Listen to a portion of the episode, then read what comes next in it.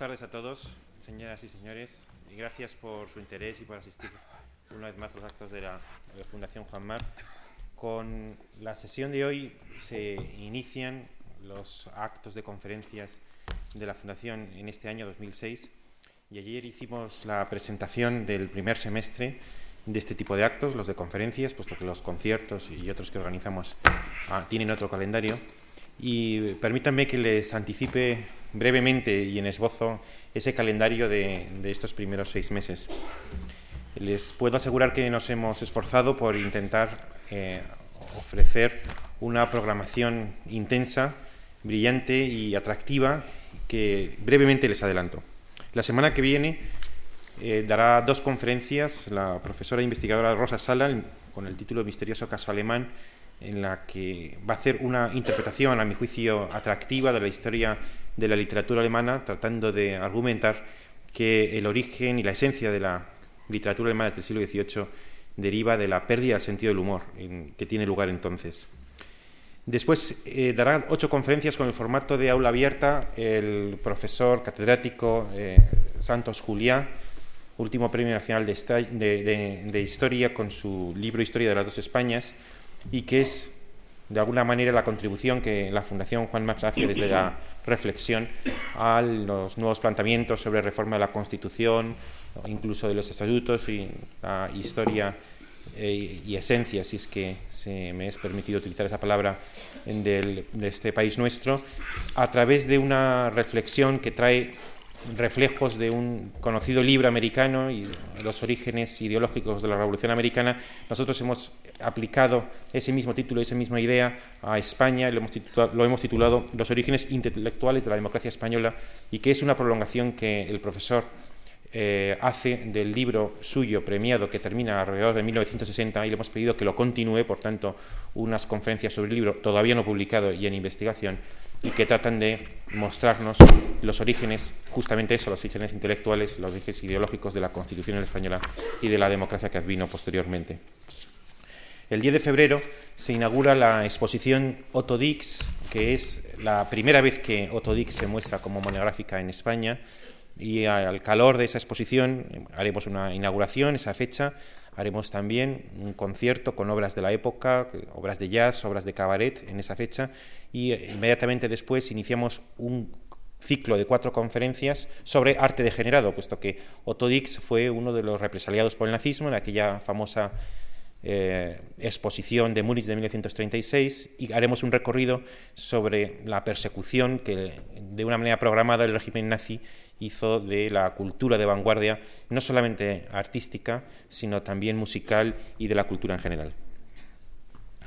Son las cuatro conferencias de arte degenerado. Inmediatamente después se inicia otro aula abierta con ese formato que antes les mencionaba, que es una combinación de sesiones cerradas para profesores de instituto y sesiones abiertas eh, como la presente, con el título Nuevos retos de la biología y que trata de mostrar en ocho conferencias la aplicación que las nuevas investigaciones de la biología tienen a temas de actualidad, desde la arqueología y los neandertales hasta la investigación de las tumbas egipcias o la datación de la Sábana Santa o finalmente algunos temas de tan, de actualidad periodística como el Prestige.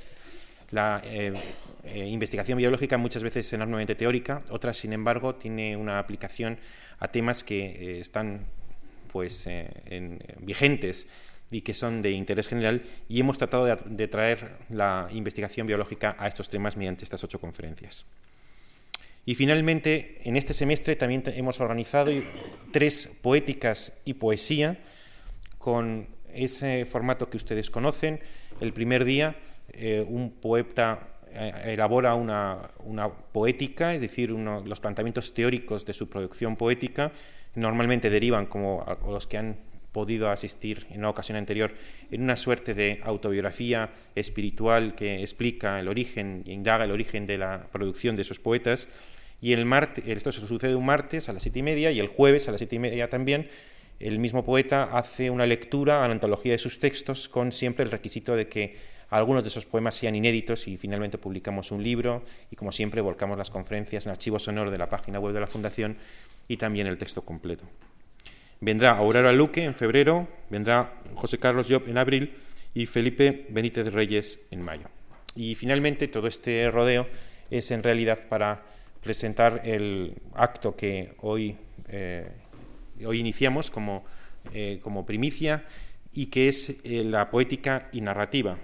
Ya de su título sugiere que trae causa de alguna manera en esta poética y poesía, pero aplicado no tanto ya a la poesía, sino justamente a los narradores y a, la novela. Sigue un esquema parecido. En el primer día, el escritor, el novelista, desarrolla una poética, los fundamentos teóricos de su producción, que también pronostico que en muchas ocasiones será una eh, exposición biográfica de las producciones de ese novelista. Y el jueves, en este caso, como no es posible, por, como es natural, la lectura de novelas inéditas en un acto de estas características, hemos optado por un diálogo del novelista con algún crítico literario que esté muy familiarizado con la producción de ese novelista.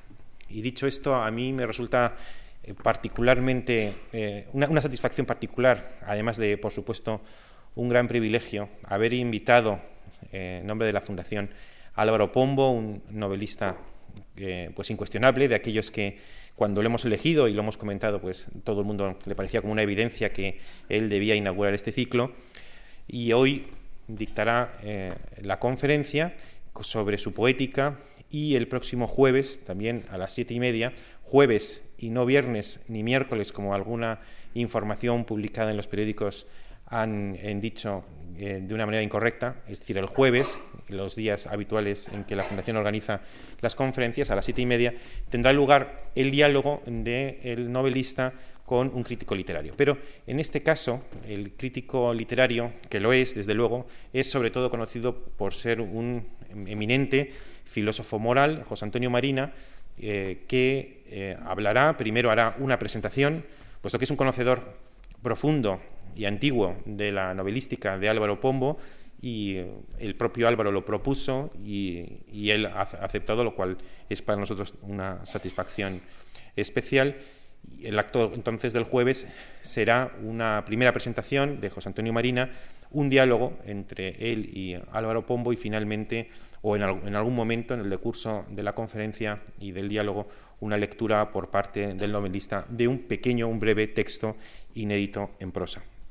Y aunque suele decirse que el conferenciante no necesita presentación y en este caso lo es cierto, lo hacemos aunque sea por protocolo.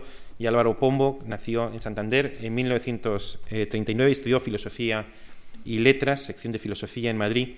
entre los años 66 y 77 vivió en Londres en, tareas, si no me equivoco, extraliterarias y se inició con la publicación de libros de, de, poesía como protocolos, variaciones. Los cuatro libros han sido reunidos últimamente en un solo volumen, en 2004, Protocolos 1973-2003. En los años 70 publicó dos ya muy relevantes novelas, eh, los relatos sobre la falta de sustancia y el parecido, pero donde eh, cobró, eh, logró atraer la atención del público, de la crítica y también de los premios fue en los años 80, en 1983, al ganar el, premio, el primer premio Anagrama, con su novela El héroe de las mansardas de Mansar, y, eh, y, otras novelas que puedo mencionar, como por ejemplo El metro del platino iridiado, premio de crítica 1991, Donde las mujeres, premio nacional de narrativa 1997, La cuadratura del círculo de 1999, que obtuvo el premio Fastenrad de la Real Academia Española, o El cielo raso, premio Fundación José Manuel Lara. Su última novela es Contra Natura, que ha sido publicada eh, hace apenas unas semanas. Muchas de sus novelas han sido traducidas a la Universidad de Idiomas y es académico, académico de la Real Academia de, eh, Española desde junio de 2004. Yo me resta solo eh, reiterar mi satisfacción y el privilegio de contar con Álvaro Pombo, al que paso la palabra.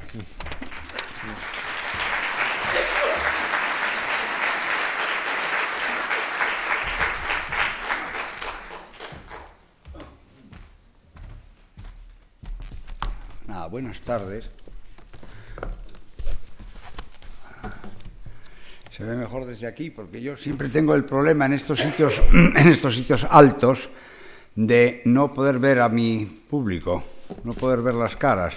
Pero si yo creo que si me quitaran, no me podían quitar esta luz. Bueno, no. Vale. Vamos a ver. Bien, esta conferencia tiene un título complicado que se irá explicando a lo largo de la exposición. um, um, y bueno, señoras y señores, um, exploración de un universal concreto de la novela como casuística a la verdad narrativa. Debo decir que he mm, aceptado esta invitación, esta invitación de la Fundación Juan March para leerles a ustedes, para hablarles a ustedes de mis narraciones, más por el honor que la invitación supone, que porque tenga yo un deseo claro de hablar de este asunto. Y no deseo hablar de este asunto porque no sé bien qué decir. Tengo dificultades, quiero decir, acerca de la primera palabra que sirve de título a este ciclo, poética y narrativa. La palabra poética, como ustedes saben, designa la ciencia que se ocupa de la naturaleza y principios de la poesía y en general de la literatura. Es decir, un conjunto de principios o de reglas, explícitos o no, que observan un género literario o artístico, una escuela o un autor. Este par de definiciones, extraídas del diccionario de la Real Academia Española, contienen lo esencial de mi incomodidad ante el título de este ciclo. La noción de poética parece que tendría que ser una exposición razonada de principios o reglas de composición, por un lado generales, por lo tanto aplicables a todo narrador y a cualquiera, y por otra parte ejemplos de la aplicación que cada autor particular hace de estas reglas generales. Hay en la noción de poética una implícita sugestión prescriptiva Así es como hay que escribir narraciones, o así es como hay que escribir poemas. Eh, o si se prefiere, una prescripción relativa al sujeto individual. Así es como yo las escribo y debe escribirlas todo el que quiera escribir como yo. Esta dificultad inicial esta incomodidad mía queda, eh, queda, por supuesto, recogida en toda suerte de teóricos contemporáneos de la literatura, en brillantes ensayistas como Wayne Booth en su Rhetoric of Fiction o en mil lugares de la obra de Humberto Eco. Mm, por citar uno solo, de esos lugares citaré su brillante estudio sobre la poética de Aristóteles titulado La poética y nosotros, publicado en 1992. Este es un estudio importante sobre la poética, de Aristóteles, donde señala la importancia de la poética aristotélica para la idea que los novelistas contemporáneos se hacen, se hacen de las diferentes técnicas y modos expresivos que utilizan y también, y también por la importancia que la poética tiene como tratado de la, digamos, publicidad. La poética de Aristóteles es un tratado de los efectos públicos de las narraciones, en este caso de las tragedias. Y se puede perfectamente encuadrar la poética aristotélica dentro de una teoría de los medios de comunicación. Esta es la importancia fundacional de Aristóteles.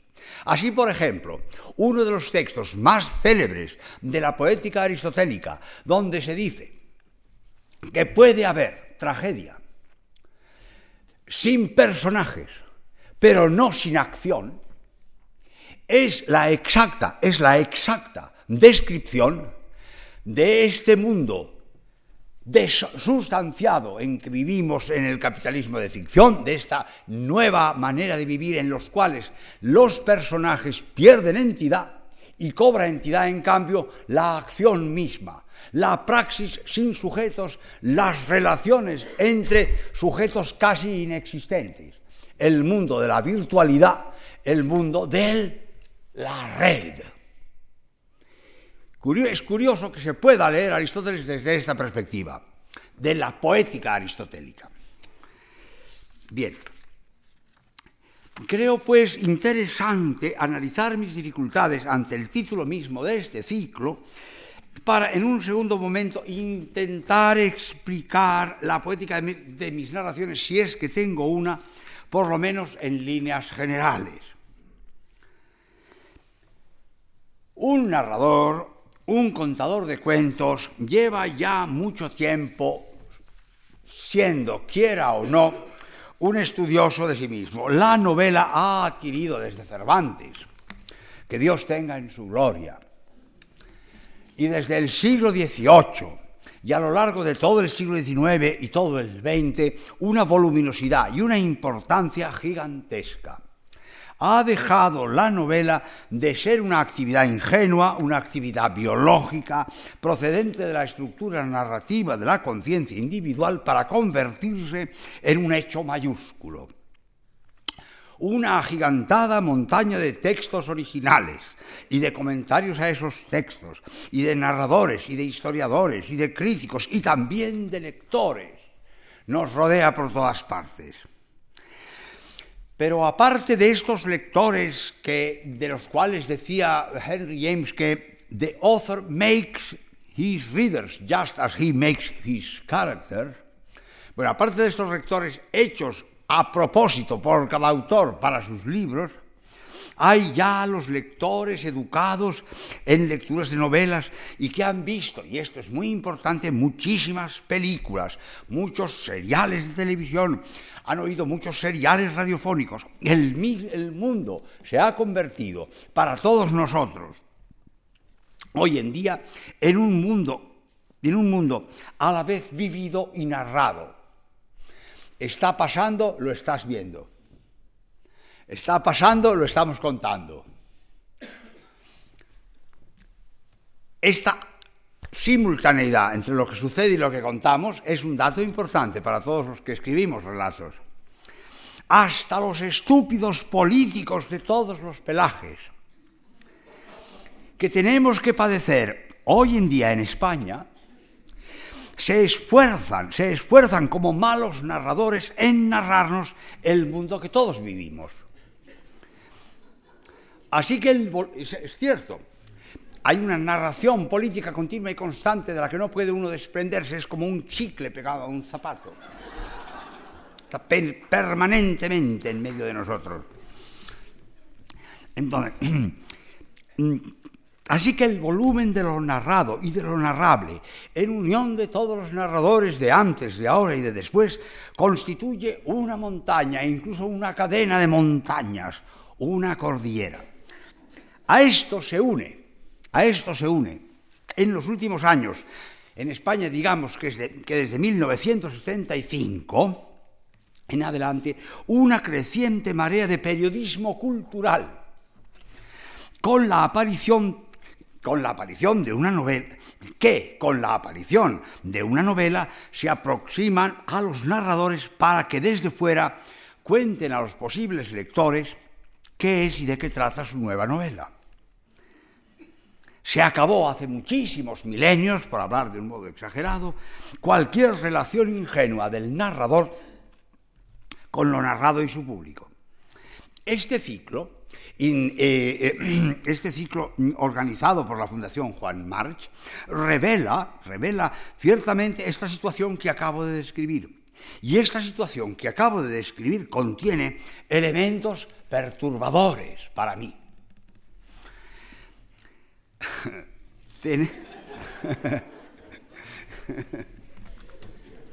¿Qué cuento más tremendo tenemos los oradores?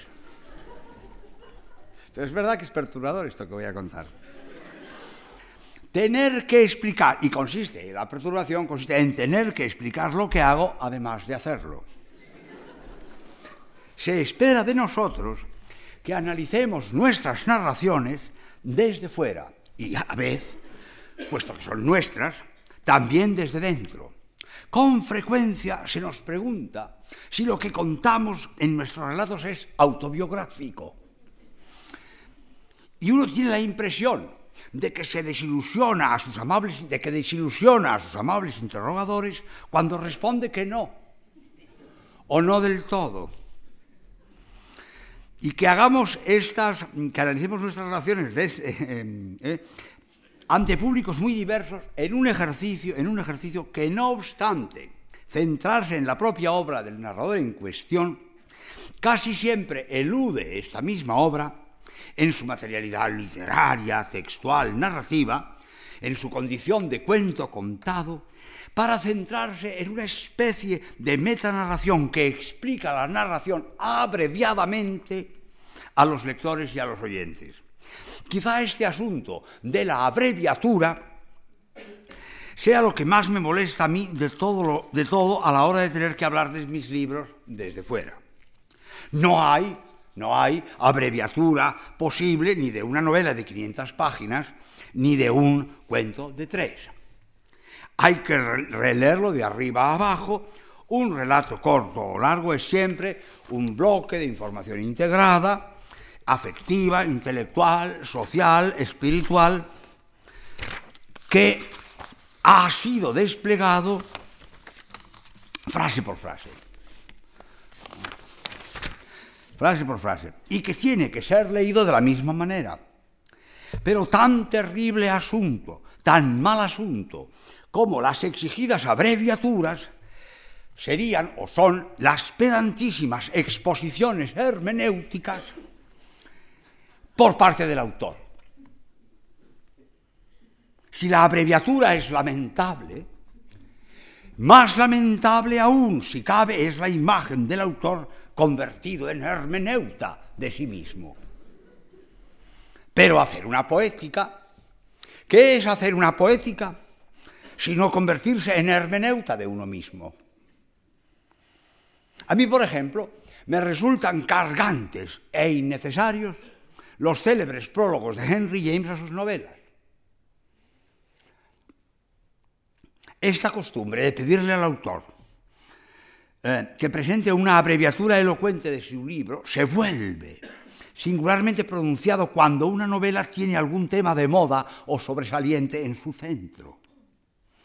Ese es el caso de mi último libro.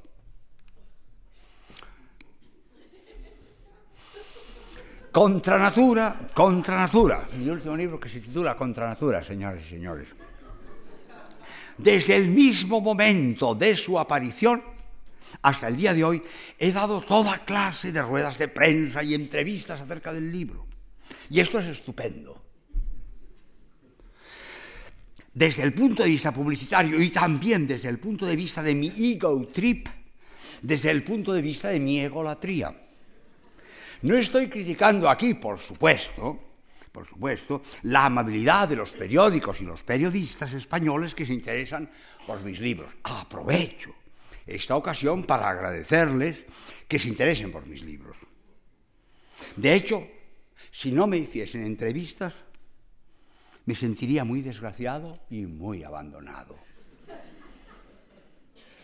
Lo que estoy diciendo es que cuanto más contento me siento por el caso que me hacen, más descontento me siento por el caso que me hacen.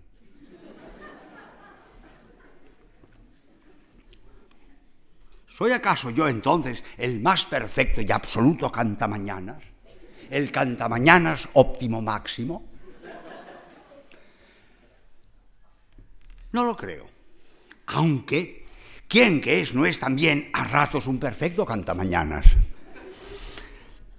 Aparte pues de la cantamañanía que todo escritor alberga en su corazón como una víbora imbécil, eh, Eh, lo que quiero decir es que las narraciones son estructuras temporales concretas que no pueden ser recorridas abreviadamente u observadas a, vía vuelo de pájaro, a vista de pájaro, pero que tampoco pueden ser examinadas por el propio narrador con lupa y con una actitud hermenéutica porque la obra paralela resultante resulta ser o sonar ser un bodrio.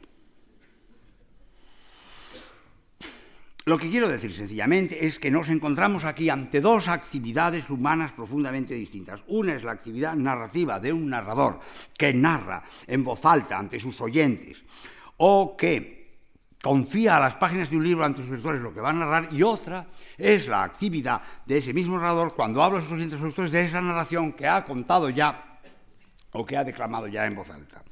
Esta actividad segunda es lo que se llama la poética o la retórica de las narraciones y se espera que todo narrador tenga una idea acerca de sus narraciones, una poética, una teoría acerca del cómo y el porqué de lo que ha escrito. Y esto no siempre es el caso. Es más, podría darse el caso de que un narrador que contara fascinantes narraciones fuese un aburrido expositor teórico de esas mismas narraciones. Voy a concentrarme en mí mismo. Casi todas mis novelas tienen un fondo o una temática muy definida.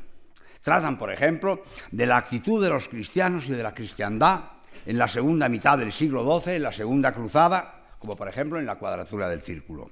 O tratan de la integridad de un personaje que se compromete de por vida en un matrimonio desastroso, como por ejemplo María, en mi personaje María, en el metro de Platino Iridiado.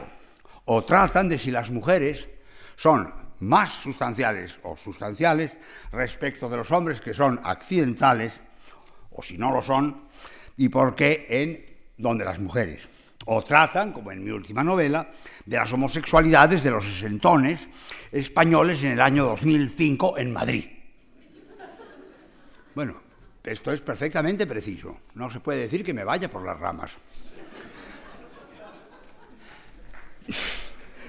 Todos estos temas que están presentes en mis libros son temas de actualidad, son temas jugosos, son temas muy importantes. Cuando los periodistas vienen a entrevistarme, enarbolan estos temas ante mí, como se enarbolan los programas de los partidos políticos ante los políticos. Esto no solo me ocurre a mí, por supuesto, nos ocurre a todos los narradores que escribimos narraciones con fondo y forma, por así decirlo. Lo que ocurre, de hecho, es que el tema resulta fácil de acotar, repescar a lo largo del relato, convertirlo en eslogan, arrojárselo a la cabeza del narrador y dijo usted que no hay una homosexualidad sino muchas. Se dicen, por ejemplo. Bueno, yo es que lo que quise decir, dice uno. Esto tiene poco que ver con la novela, con el relato. Pero por otra parte es estupendo, porque si no nos preguntaran nada sería horrible. Y por otro lado, hablar solo de la expresividad del texto sería muy aburrido. La consecuencia de todo lo que vengo diciendo hasta aquí es que mi idea de una novela o de una serie de novelas es que son el resultado de una experiencia, de una conciencia empírica concreta, que soy yo, que son otros narradores, expresado en un medio universal que es el lenguaje y que tiene que ser singularizado para que, para que resulte vivo, para que no resulte el lenguaje común, pero hay que tener en cuenta que a diferencia de los poetas que escriben un lenguaje en el lenguaje, los narradores escriben en prosa, es decir, el lenguaje que Bersón llamaba el lenguaje monetario, el lenguaje que es moneda de cada día, el lenguaje común. Un gran novelista no puede escribir siempre poéticamente o solo poéticamente, porque no es porque es un ladrillo Quiero decir, Joyce, el último Joyce, un gran escritor, se convirtió en un gran ladrillo. Fine Cansue, que es un ladrillo. Y sin embargo es poéticamente fantástico, pero hay que leerlo como un poema, no se puede leer como una novela, entre otras cosas porque es muy lento, es un asunto, hay que, hay que desentrañarlo. Entonces, de manera que, claro, lenguaje común, lenguaje universal que tiene que ser singularizado, pero solo hasta el punto de que resulte expresivo para narrar una cosa, no para hacer un poema. Ya volveremos a esto. Entonces, mm, una conciencia en un medio que es el lenguaje y que contiene, y que, contiene una cierta clase de, verosimilitud y de verdad estética propia. Toda narración expresa una experiencia de la conciencia del narrador y del mundo de ese narrador. Es, por lo tanto, un producto complejo, un híbrido zigzagueante, una especie de gran útero, como una ballena, en el caso, pues qué sé yo, de la ballena blanca de Melville o quien sea. Puede ser una suma de contradicciones, puede ser una deliberada falsificación, una trampa que el narrador tiende a sus lectores u oyentes o a sí mismo, puede ser un gigantesco ejercicio de evasión. Es ciertamente una experiencia total.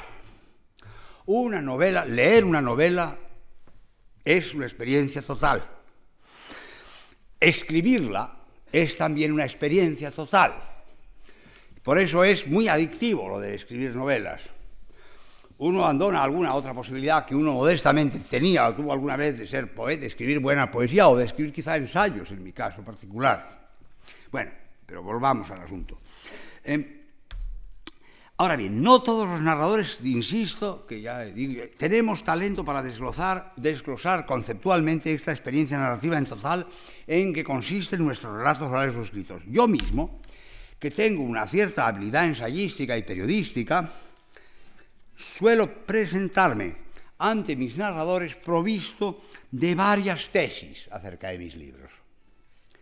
Casi siempre acierto a la hora de producir headlines, catchphrases, se ha visto esta misma mañana en los periódicos. Pero estos titulares y estas frases hechas, fáciles de repetir, con facilidad me entrampan. Antes de seguir adelante, quisiera decir que mis dificultades a la hora de hacer una poética de mis narraciones proceden también de que se me ha reñido mucho por hacerlo. Tanto en mi anteúltima novela titulada Una ventana al norte, como en mi última novela Contra Natura,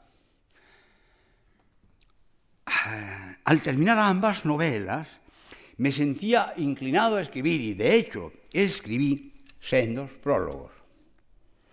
Estos, perdón, sendos epílogos, no prólogos, cuidado, sendos epílogos. Estos epílogos pueden considerarse sendas poéticas, o poéticas, una poética por libro, una pues para cada una de las dos novelas. En ellos, en estos epílogos, explico a partir de qué materiales inicié mis novelas y qué elegí de entre los materiales y qué dejé fuera, qué posibilidades seguí, de las que tenía, qué posibilidades no seguí. Por ejemplo, y ahora entramos en una especie como de detallado y humilde, y humilde eh, relato de la poética. La poética de los narradores es humilde y voy a dar un ejemplo de lo que, lo que se puede hacer, por lo menos con algunas novelas mías. Por ejemplo, en Una ventana al norte se cuenta la historia de una chica de Santander, del Santander de antes de la Guerra Civil, que tuvo una importancia grande para mi madre y sus hermanas, que se casó con un indiano que era de Potes, era un indiano de Potes, que se marchó, se casó con él contra la voluntad de sus padres y se fue con él a México, y que murió embarazada del indiano en el paso, o, no, en mi novela, en el paso en Texas. En el epílogo digo lo siguiente. Yo, yo, no conocí personalmente a Isabel de la Hoz, que es el nombre supuesto de mi personaje, mi personaje de una ventana norte. Isabel fue con otro nombre, un célebre personaje de la historia local santanderina, cuando mi madre y mis hermanas eran niñas. Isabel de la Hoz era prima de mi madre y de sus hermanas, y la expresión las primas, que aparece al comienzo de la novela, designa a las auténticas primas carnales de Isabel de la Hoz, mi madre y sus hermanas. Apenas tendría interés reseñar estos entretejimientos biográficos si no fuera porque Isabel de la Hoz fue para aquellas niñas, la mayor de las cuales no habría cumplido mucho más de 10 o 12 años por aquellos años 20 del siglo pasado, una heroína y una protagonista de un multirrelato fascinante, el relato que la propia Isabel de la Hoz hacía de su propia vida emergente y de su mundo. Aquí tienen ustedes una descripción de la actitud, voy a exponer ahora, de la actitud que yo tomé desde un principio a la hora de escribir esta novela. Y esto es lo que llamo yo poética, es decir, cómo la escribí. Claro, no hay manera de reproducir esto para otras novelas, que nadie haga lo mismo. Por consiguiente, no puedo generalizar. problema que yo tengo es que no tengo ideas generales, ni una sola idea general, y cuanto más viejo soy, menos ideas generales tengo. No como los poetas, por otra parte.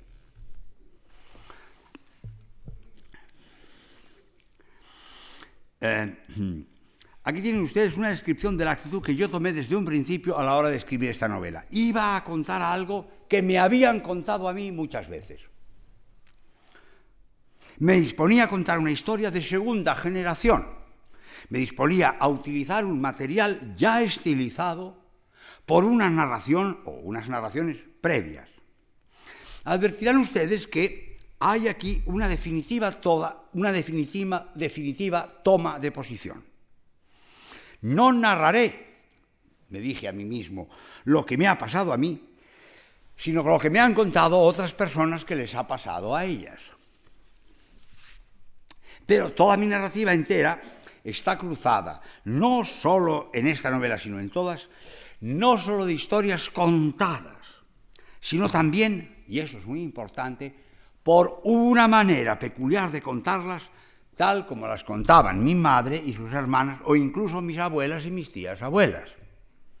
Hay una rampante vocación oral en todo lo que escribo, una apología, una apología práctica de la viva voz en todos mis relatos.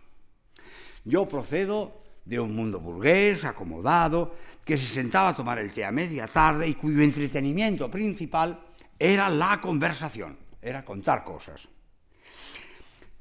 Me permito reproducir ante ustedes ahora otro texto del epílogo de esta novela. El origen de esta narración es un personaje del que oí hablar desde muy joven, Isabel de la Hoz, y su casa, sus padres, sus paseos arrebatados los días de lluvia de otoño, de otoño e invierno, del muelle a Cabo Mayor y vuelta al muelle a grandes zancadas románticas.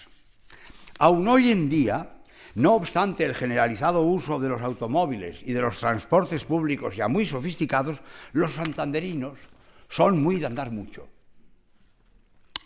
Todos nosotros, todos nosotros, toda mi generación, anduvimos mucho de jóvenes y aún hoy día, he comprobado este verano, se sigue, se sigue con esas costumbres. Santander es una ciudad alargada de largos paseos y concienzudos paseantes.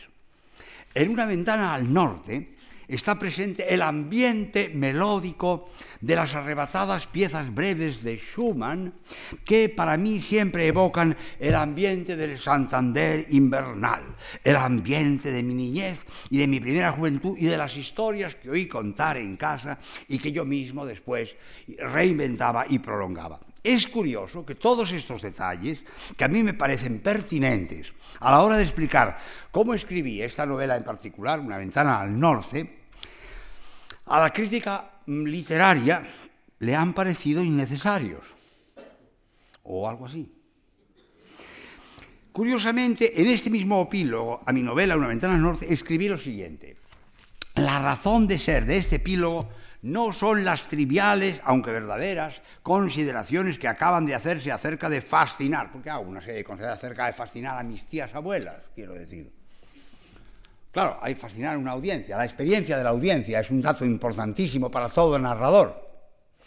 No hay narrador sincero y profundo que no sepa que depende de una audiencia. no hay narrador que hable para sí mismo o que narre para sí mismo. Los poetas son otro caso. Pero los narradores, los contadores de historias, todos cuentan con una, cuentan con una, con una audiencia. Eh, bien, entonces, y hablo en esa de fascinar y todo lo demás. Eh, digo, bueno, no solamente, no solamente es, este, este prólogo tiene por objeto solo explicar esas, esas triviales ideas de la fascinación o de la, captar la atención de mi audiencia, ni tampoco son un intento a la manera de Henry James o de Thomas Mann de hacer una poética de la propia narración, una novela de la novela.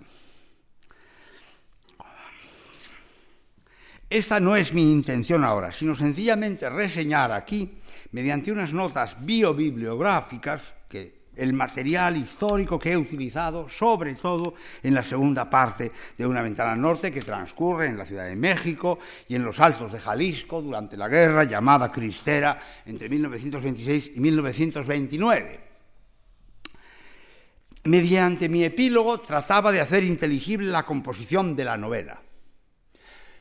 Pero no es una novela particularmente difícil de entender. ¿Qué es lo que quería hacer? Explicar en el... Es una novela clásicamente, una novela mm, fácil de entender, muy fácil. ¿Qué, qué es lo que quería explicar? Mm, hacer inteligible la composición de la novela. Parece evidente que ningún epílogo o prólogo o detallada exposición de fuentes o de otras cosas puede hacer inteligible un texto literario que sea incapaz de sostenerse, estéticamente por sí mismo. ¿Qué quiero decir entonces? La preocupación por hacer de mis textos inteligibles procede de una preocupación relativamente reciente en mi carrera literaria, o si se quiere, es una preocupación antigua, agudizada ahora, acerca del valor de verdad que puedan tener los textos de ficción, agudizada en mis últimas novelas por el hecho de servirme de ambientes y personajes históricamente verificables. Así, en mi vida de San Francisco de Asís, o en la cuadratura del círculo, como ya he dicho, acerca de la Segunda Cruzada, o en esta misma novela, que estoy hablando de una ventana al norte. De hecho, mi discurso de ingreso en la Real Academia trató precisamente de este tema de verosimilitud y verdad.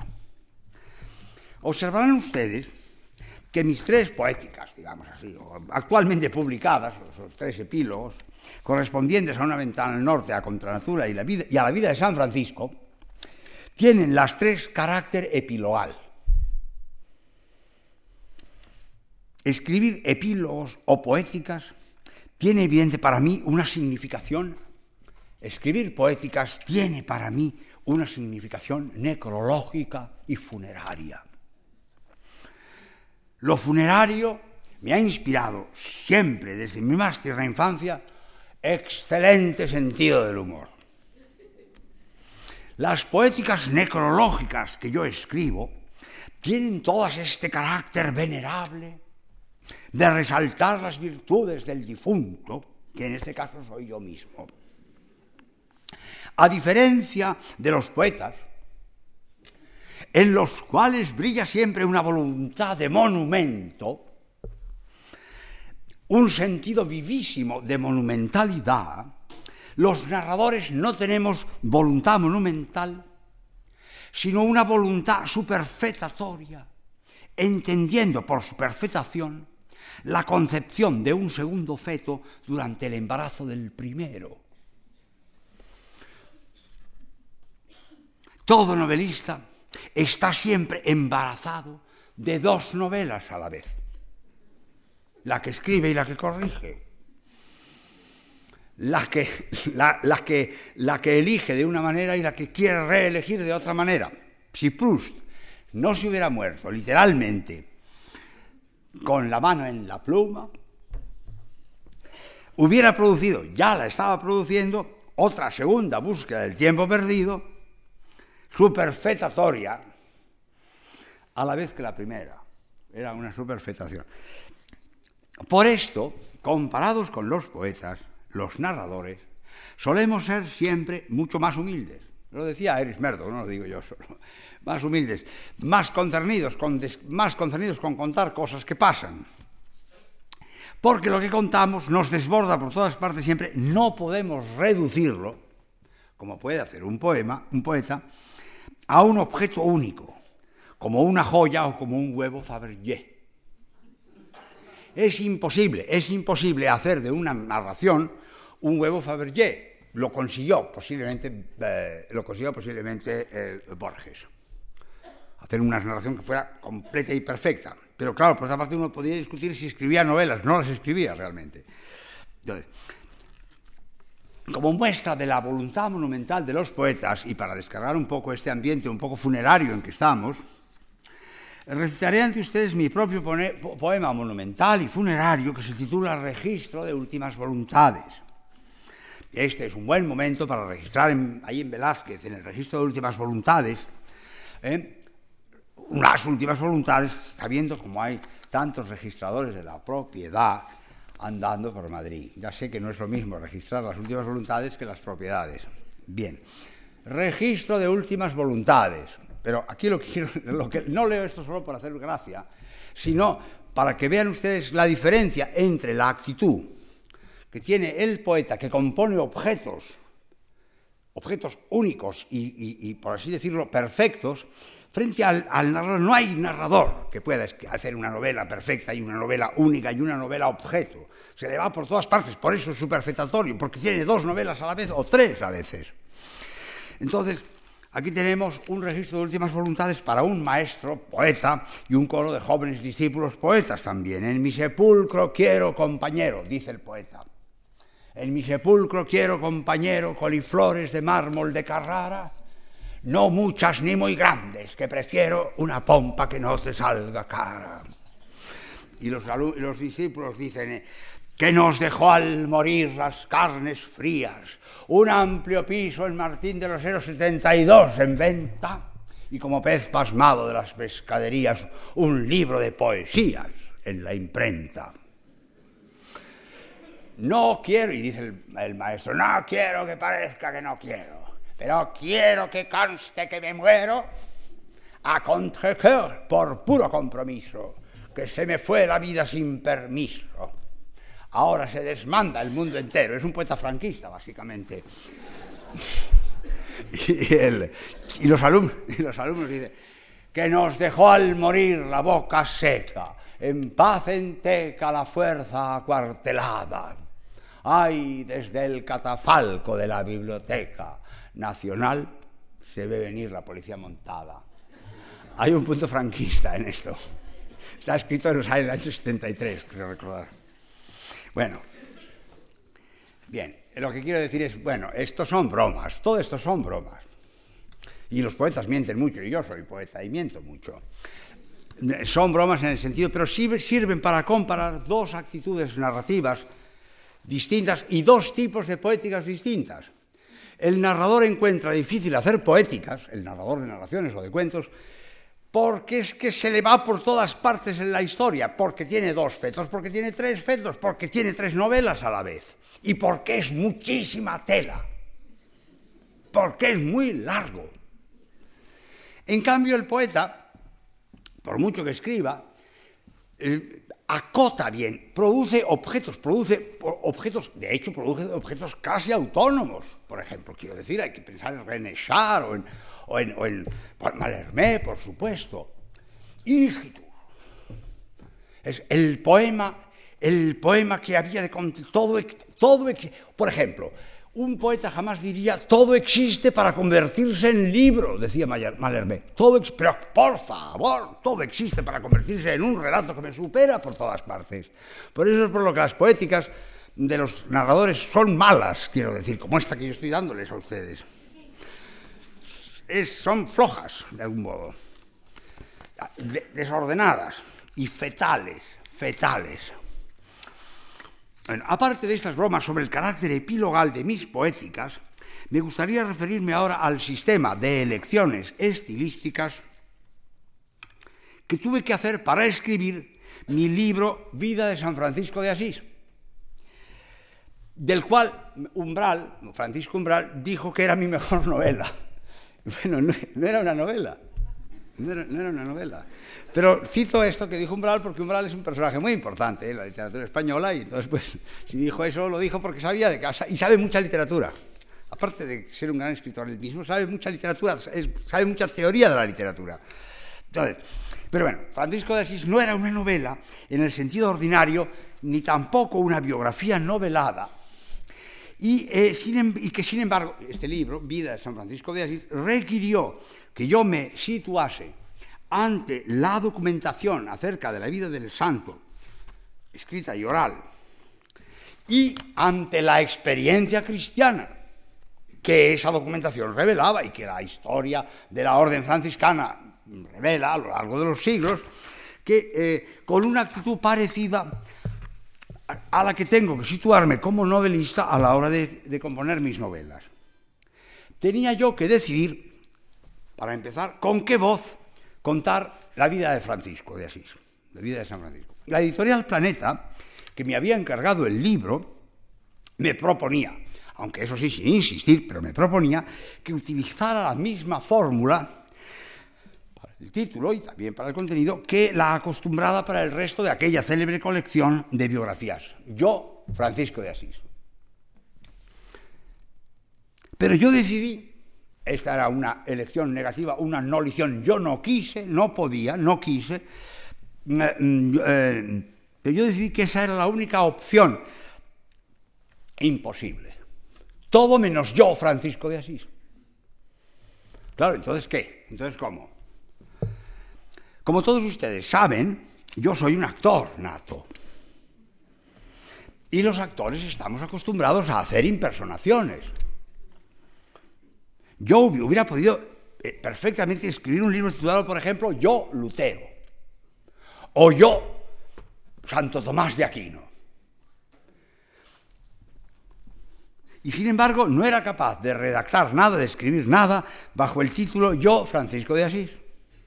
De alguna manera, Francisco de Asís se disolvía en sus actos, en su praxis, en sus florecillas, que escribieron mucho después de su muerte, en las figuras de los teólogos de la liberación, que eran personas del siglo XX, en los franciscanos y franciscanas que yo había conocido o que conocía.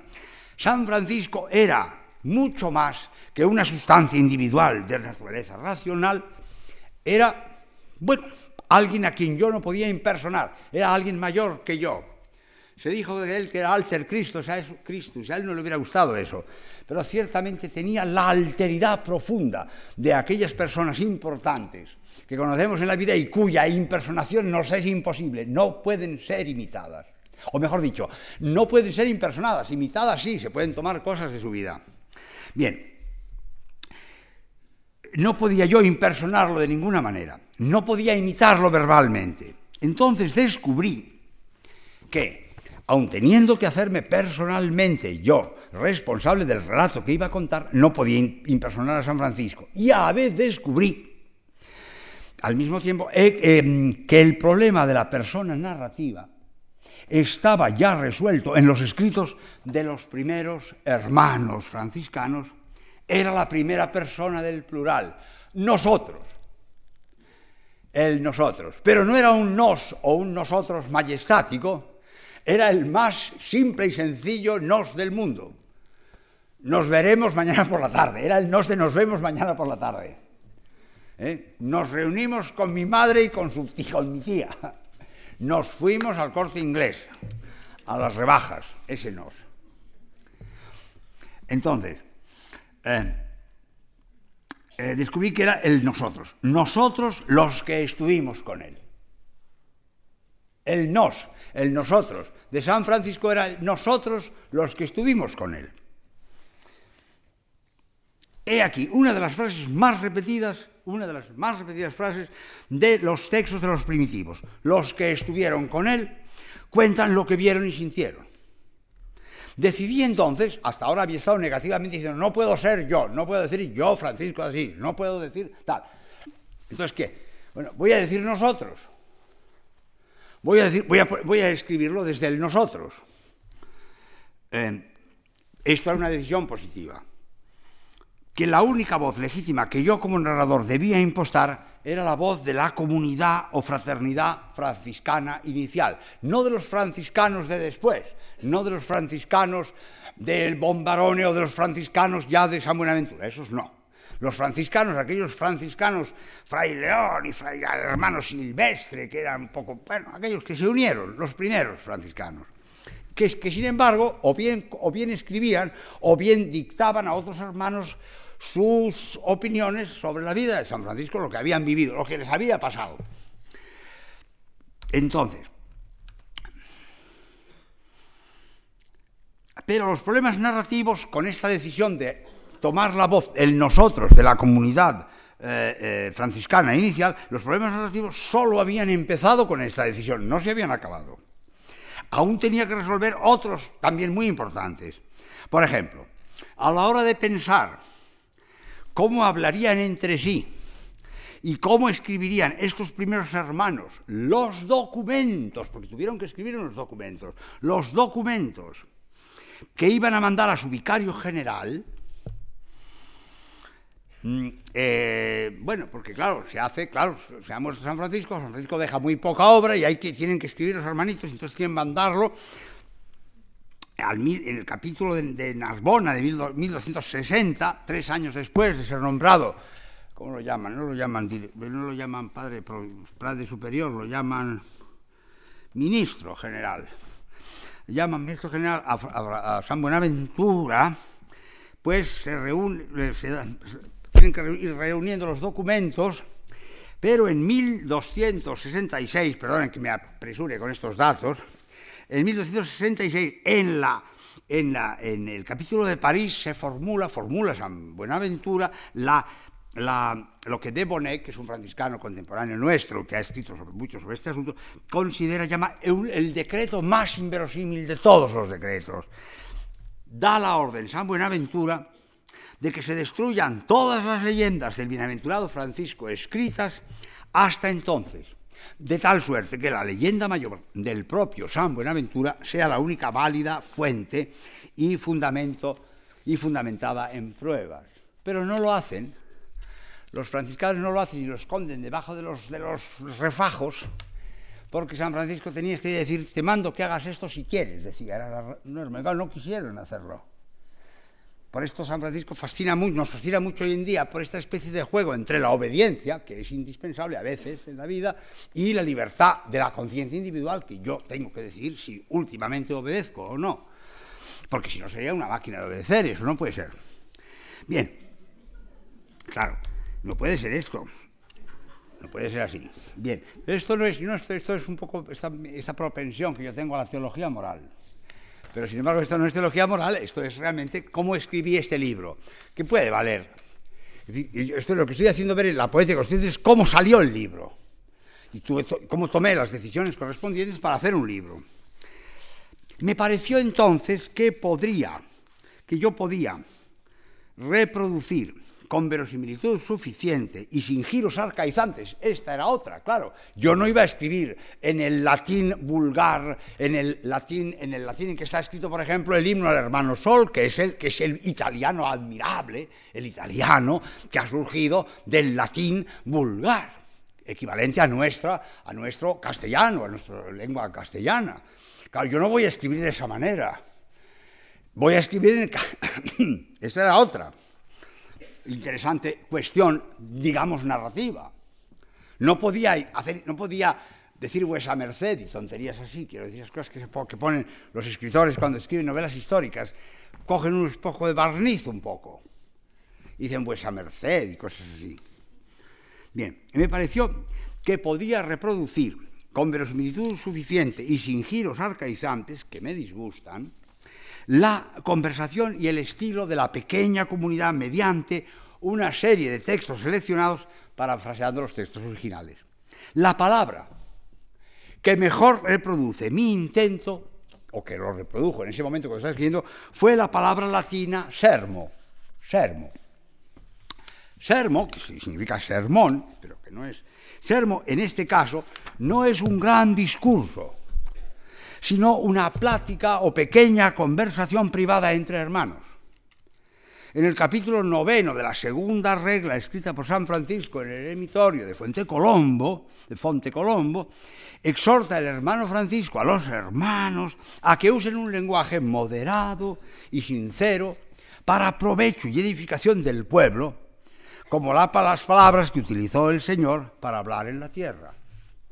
A Francisco le parecía que el Señor no podía ir petulantemente diciendo cosas petulantes a los pobres arameos, a los pobres palestinos que había por allí comidos de moscas. Tenía que decir cosas humildes y fáciles de entender, parábolas. Y él iba a hacer lo mismo. Entonces el sermo dice, bien, entonces claro, a ver, mm, insiste, insiste Tomás Celano, es, mejor que los demás, los más celano, es mejor que los, que vinieron después, no tan interesante como los hermanitos iniciales, en que sermo es conversación, plática privada, mientras que el discurso de más categoría y público se denomina oratio. Esto pues, recuerda el latín, el gran latín, pero esto es, esto es minúsculo todo ello. La distinción entre el sermo y la oratio, me sirvió a mí para asegurarme, mientras redactaba mi libro, de que mi propia paráfrasis no era muy distinta, mutatis mutandis, analógicamente, no era, había una analogía de proporcionalidad interior, había una analogía de proporcionalidad interior entre aquel sermo del latín vulgar, del italiano inicial que hablaban los hermanitos de, San de Francisco de Asís, y lo que yo inventé, el castellano que yo inventé para contar esta historia. Era una analogía de proporcionalidad interior, que no era muy distinto del sermo en este sentido. Un conjunto de fragmentos, de conversaciones y de exhortaciones llevadas a cabo por un, por un determinado grupo. ¿Qué me propongo explicarles a ustedes con esto? Con todo esto. Me he propuesto hacerles ver con cierto lujo de detalles qué clase de posibilidades adopté y qué clase de posibilidades rechacé a la hora de escribir la vida de San Francisco de Asís. Y esto es lo que llamo yo la poética, es decir, explico cómo lo hice, explicar cómo lo hice. Y no, y no queda muy cerradito. Yo me doy cuenta de que no queda redondeado y que no es teoría. Me doy cuenta de esto me doy cuenta que no es teoría y que cada vez hago las teorías peor. En cambio, cada vez entretengo más a la gente. Pero, no pero hago unas teorías flojas, mal. Bien, entonces, ¿qué me propongo explicar? Es aquí, bueno, un ejercicio, pero un ejercicio análogo a este que acabo de hacer fue lo que me condujo a construir una novela como El metro de Platino y Liviado a partir de dos grandes sistemas de imágenes. ¿Cómo se me ocurrió la novela? Bueno, pues se me ocurrió a partir de dos grandes sistemas de imágenes. Un sistema de imágenes, y curioso, esto es, libresco, como suele decirse, un sistema de imágenes procede de la náusea de Jean-Paul Sartre y sobre todo de la escena de Roquentin y Annie cuando, cuando cuando están, o se ha marchado del sitio ahí donde está, se ha ido al prostíbulo, vamos a decirlo así, en este reverendo eh, eh, lugar. Eh, bueno, es un bar, no es un prostíbulo, es un bar que tiene camas arriba. Entonces, pues se marcha, porque no va a dejarle la vida del marqués de Rorremont, esa leche, no puede. Roquentin seguir está harto. la, la, la facticidad, de la, la náusea, del, del, del Dasein, del ser aquí, no puede con él, no puede seguir. Pero entonces va y se va, va a, acostarse, a follar, por así decirlo un poco, por lo menos, con Annie. Con Annie. Y bueno, follan. Pero, pues bueno, entonces de pronto Annie dice, ¿sabes que me marcho? ¿Sabes que me marcho? Se está poniendo la media, tipo de idea, o quitándose la liga, una de estas escenas que Sartre borda. Cutres y reales, cutres y, perfectas. bueno, me voy. ¿Cómo que te vas? Dice Roquentan, ¿cómo no, te puedes? Si me voy, y se va a la Quimbamba, se va a, la, Birmania, no sé dónde se va, no me acuerdo ya. Se marcha lejos. Y entonces es cuando Roquentan le dice, pero ¿cómo te vas a ir? No te puedes ir. No te puedes ir porque yo creí que tú eras como el metro de Placino y que está en el Museo de Ciencias de París midiendo siempre, eternamente, un metro. Ahora hay láser, por lo visto, pero hubo una época en que era un metro, metro, y lo veíamos en los dibujos, en el libro de ciencias, se veía que era un metro, era un metro que medía un metro. Eso le dice Sartre a... Pero le dice Sartre eso porque le dice, bueno, ¿cómo te vas a ir? ¿Cómo te vas a ir? Sartre, que es el maestro de todos nosotros para explicar la imposibilidad del amor, la imposibilidad de las relaciones duraderas, todas estas cosas, de pronto dice, pero ¿cómo te vas? Yo creí que tú eras como el metro, que tú no te irías, que no te moverías, que me dirías siempre, eternamente, un metro, un metro que mide un metro. Bueno, de ahí yo tomé esa imagen, esa imagen para mi libro, este libro, del metro de Placino y Liviado. Mm, Mm, de repente eh, Rockenthal tiene otra experiencia de la fragilidad y de, las relaciones humanas y del estar arrojado a un mundo absurdo. bueno, se va, se va Annie.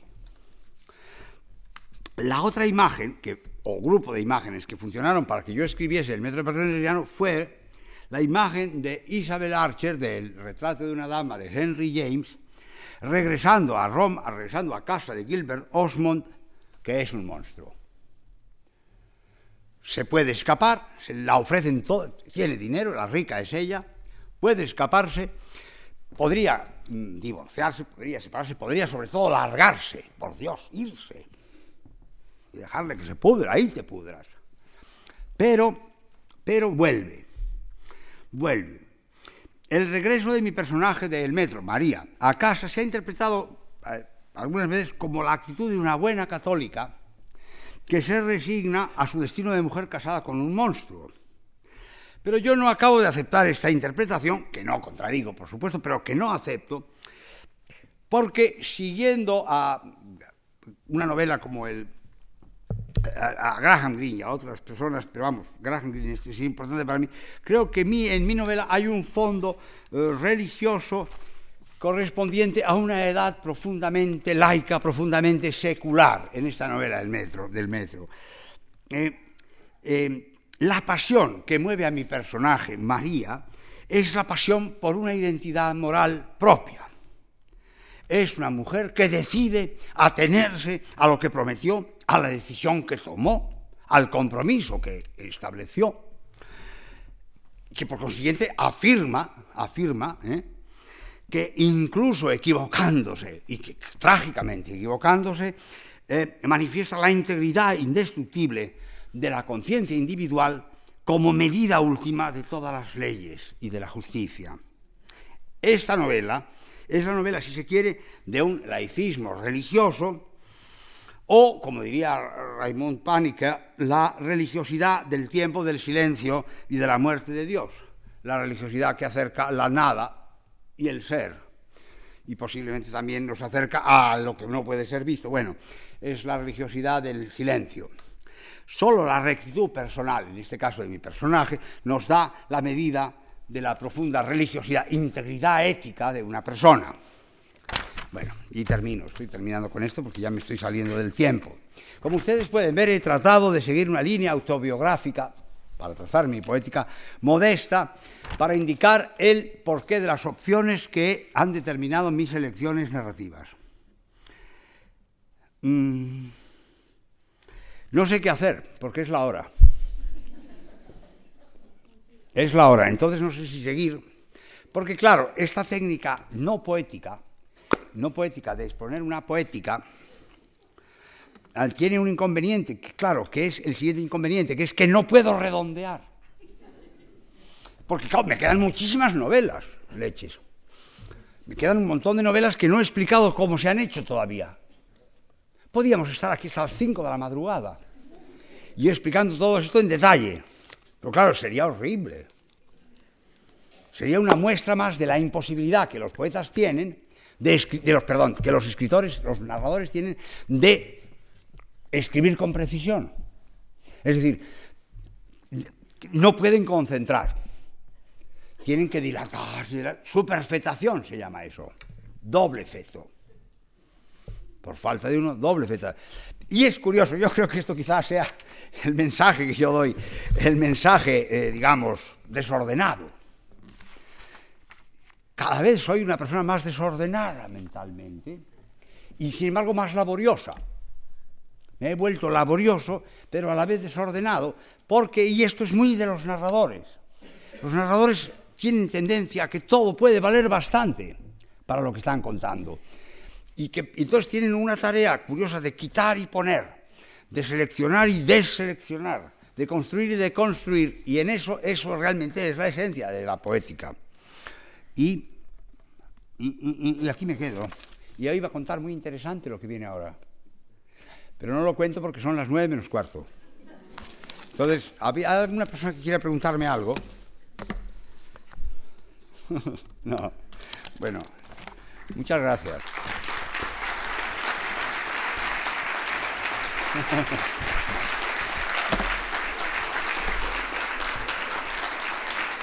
Muchísimas gracias.